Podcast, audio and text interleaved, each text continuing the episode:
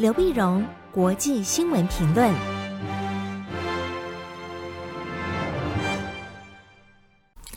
各位听众朋友，大家好，我是台北东吴大学政治系教授刘碧荣。今天为您回顾上礼拜重要的国际新闻呢。第一个，我们先看马来西亚的政局啊，那选举的结果。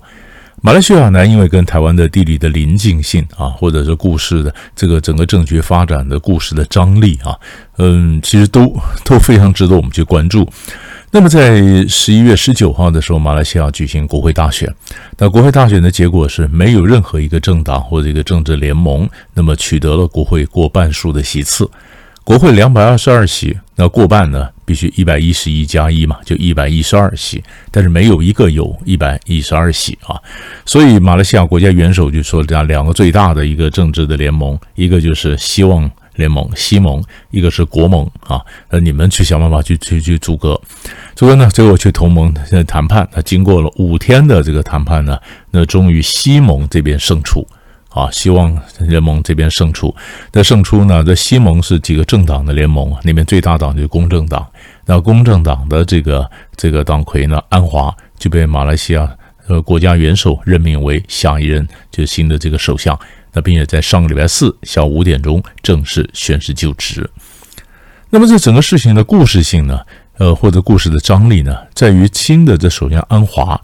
过去呢。但一直是执政联盟国政里面巫统里面，甚至呃，这个是政治的新星哈。一九八二年的时候就被当时的首相马哈迪啊，那么拉上来，拉进这个政府里面，跟马哈迪呢，安华跟马哈迪啊，他就好像他儿子一样啊。马哈迪跟安华的情同父子，师徒的关系非常密切。没想到一九九八年的时候呢，那么两人交恶。啊，然后交恶之后，马哈蒂呢就几乎就各种的方法就打压了、整肃了安华二十年，二十年包括说他鸡奸呐，说他各种的这个呃贪腐啦，我做这个进进出出监狱啊，待到二十年。在二十年的中间呢，安华靠他的太太旺阿兹莎，那帮他去组了这个希望呃公正党啊，靠公正党来延续他的整个政治改革的这个理念呢，或者政治生命。到了二零一八年的时候呢。马哈蒂主动跑去跟安华和解，和解，因为他们必须联合起来推翻当时的首相纳吉，因为纳吉非常的贪腐，贪腐引起全引起全国的这个公愤啊！哈，马哈蒂觉得这个有机会把纳吉再拉下来，拉下来。马哈蒂说，当时他自己有一个小政党土著团结党，他说：“那我跟你这个希望同盟，呃，希望联盟来合作，合作呢靠我的声望，你们的这个政治实力，我们一起，然后把这个。”啊，把这个纳吉拉下来，拉下来。二零一八年呢，拉果然拉下来了。马哈迪以九十四岁高龄再度拜相。他担任首相以后呢，他就说他做两年，后面两年交给安华。就后来他又食言而肥，不愿意交了啊，各种的党内斗争啊，那当安华当然各种的马来西亚的政局。二零一八年也当然以后，到了二零二零年发生了内部的所谓喜来登事件，就各种的这个各政党之间的这种恶斗啊，一直到现在才逐渐逐渐的稳定。这稳定呢，安华几乎等了二十五年，等了二十五年，终于重新再起来。好，那起来，那起来，但有机会，本来几乎是马哈蒂的接班人呢，但是两人一交恶以后，当然就没有了。啊，九七年、九八年最后就没有了，就没一路垮下来，等了二十五年，终于如愿的当上了马来西亚的首相，而安华已经七十五岁了，七十五岁，所以这整个故事本身非常有张力。但是重点就是一个七十五岁的首相，在马来西亚当然不算老了。马哈迪当年二零一八年的时候，九十四岁都可以当首相。好，但是现在就看说你的政策和你的这个政府能不能保持内部的一个和平和团结。因为希望联盟我们讲过，在选举的时候他的票数是不够的，他票数不够，没有人有过半嘛，他只有八十三席，然后呢加上国阵。啊，以前的执政执政党现在当然一蹶不振了，他是不是？那么三十席，还加上沙捞越那边的政党联盟二十三席这样的过半，但沙捞越里面的政党联盟呢，本来对安华他们希望联盟里面的华人的政党人民行动党呢非常不满，拒绝跟华人合作。后来是人民行动党的这个党魁林冠英跑去跟沙捞越这边的东马这边的沙盟啊这边去去道歉。为他过去的这公恩怨道歉，道歉，道歉以后，沙蒙才说好，那我愿意加入政府。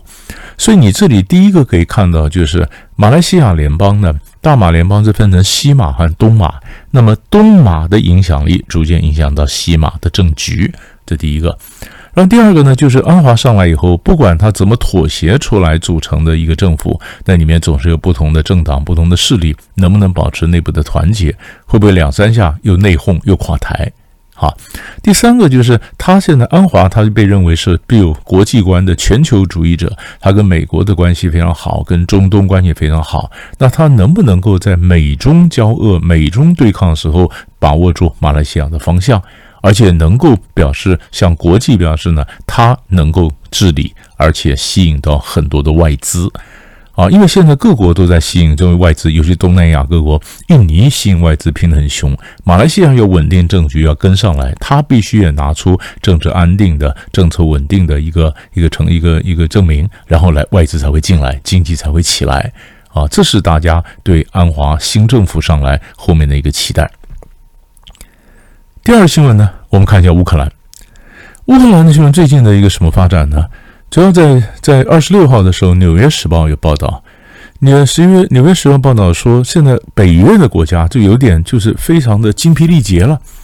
因为已经打到没武器了，几乎二三十国里面二十国就觉得说几乎没有什么太多武器可以给乌克兰了，给乌克兰，那给乌克兰呢？那么就像乌克兰的大战士啊，打的最凶的时候呢，一天的这个弹药的耗消消耗量啊，相当于阿富汗的一个礼拜，一天打一个礼拜，连美国这边也拼命打，美国这边弹药有点不够，都要跟韩国去进口炮弹来支援乌克兰，哈。那现在最大的问题是，拜登这边有要求说，我们在加速加进乌克兰，要乌克兰，所以连带的当然对台湾的军售当然也有延迟嘛，啊，那么那你全部在进进到乌克兰，可是武器确实是进到该到的地方吗？所以共和党这个嗯中掌握中文以后，共和党就讲说，我们要加强对援助乌克兰武器的管控。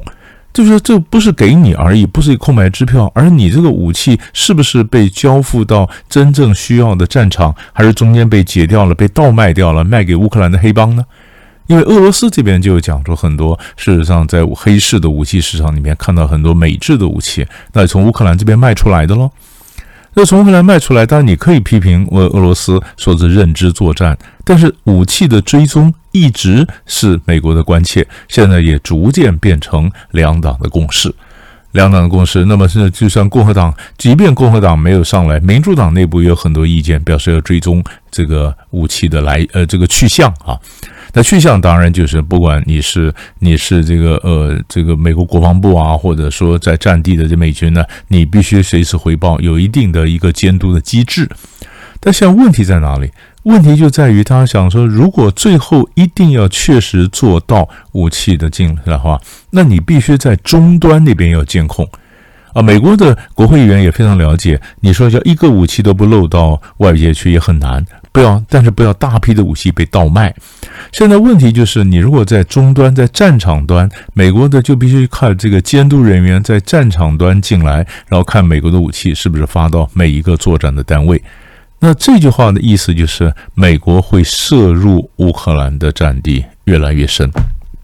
美国现在所做的，他就是不尽量不涉入，他就是嗯，就也许帮你各种武器、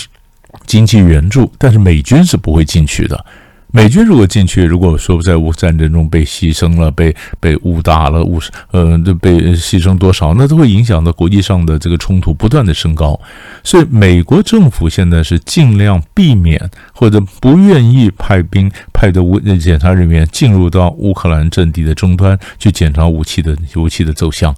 可是呢，你又必须加强这个武器来源，呃，这个去向的一个监控，所以现在这变成一个共识，但是执行起来有它一定的难度，所以这就是大家美国现在国会议员正在去想怎么样去监控乌克兰的最新的一个发展啊。所以其实看到乌克兰的战事呢，一个是武器，一个就是能源啊。武器它打得快精疲力竭了，那么能源天气非常的冷，非常冷的情况下，那这两个月都可能影响到战事后面的发展。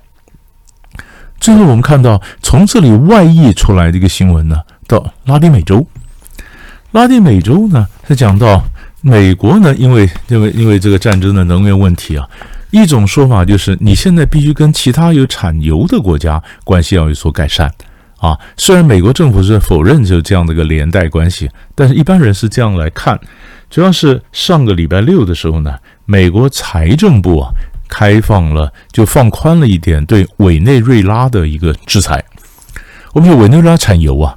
要产油，但是委内瑞拉的整个经济情势也不好啊。那委内瑞拉对美国也非常具有敌意啊。他们那边的民主问题啊，他的他的总统马杜罗啊，这个专制独裁啊，所以美国对委内瑞拉呢也进行制裁。制裁呢，让委内瑞拉的这个油啊是进上进不了市场啊，被美国制裁。可是现在整个情况有有点改变，有改变呢。美国的说法是，委内瑞拉的马杜罗呢开始跟跟这个反对的阵营开始对话。礼拜六的时候，在墨西哥呢开始对话，那开始对话呢，就表示，哎，这中间就有有这个就往民主化的情势改善啊。那往这边对话呢，所以美国呢就放宽了美国石油公司雪佛龙在委内瑞拉石油探勘的作业，就是你可以开始投资委内瑞拉的石油产业。雪佛龙往委内瑞拉投资呢，那当然就表示那委内瑞拉就得到更多的外资的来源，可以缓解它经济上的一些压力。而且雪佛龙投资的这个油呢，最后当然还会卖到市场，哎，那就证明市场上的这个石油的供需呢，就可以得到一些缓解，